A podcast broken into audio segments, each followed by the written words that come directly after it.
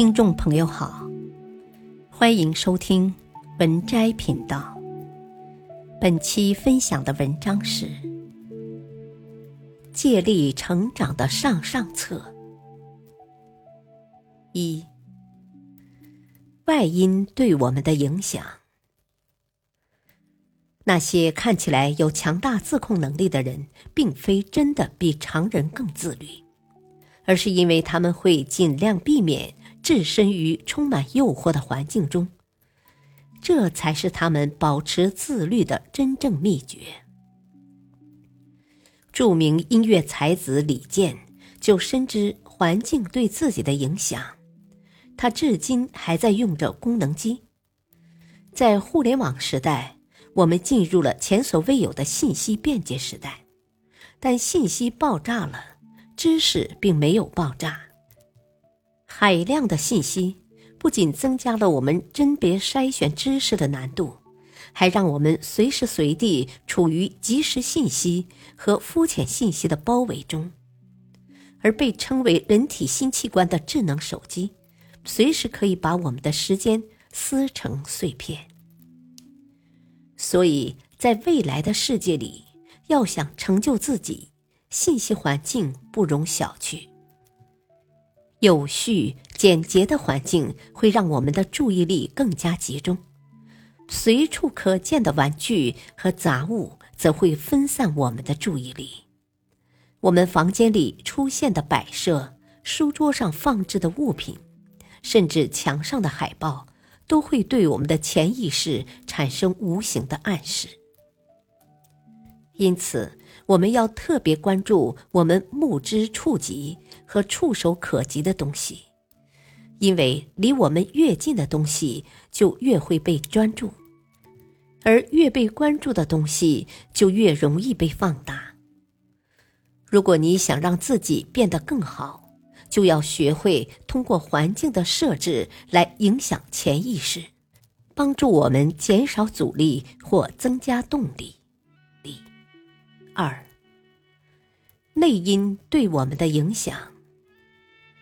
仅凭经验生活，前期确实可以走得很快、很轻松，但后期容易乏力。而知识可以让人厚积薄发。读书就是改变我们大脑最廉价、便捷的方式。与高人交流或在优秀的环境中生活，成本是很高的，除非天生运气好。否则，一般人不一定能时常如愿。但读书的成本就很低了。同样读一本书，就是和高人交流的过程。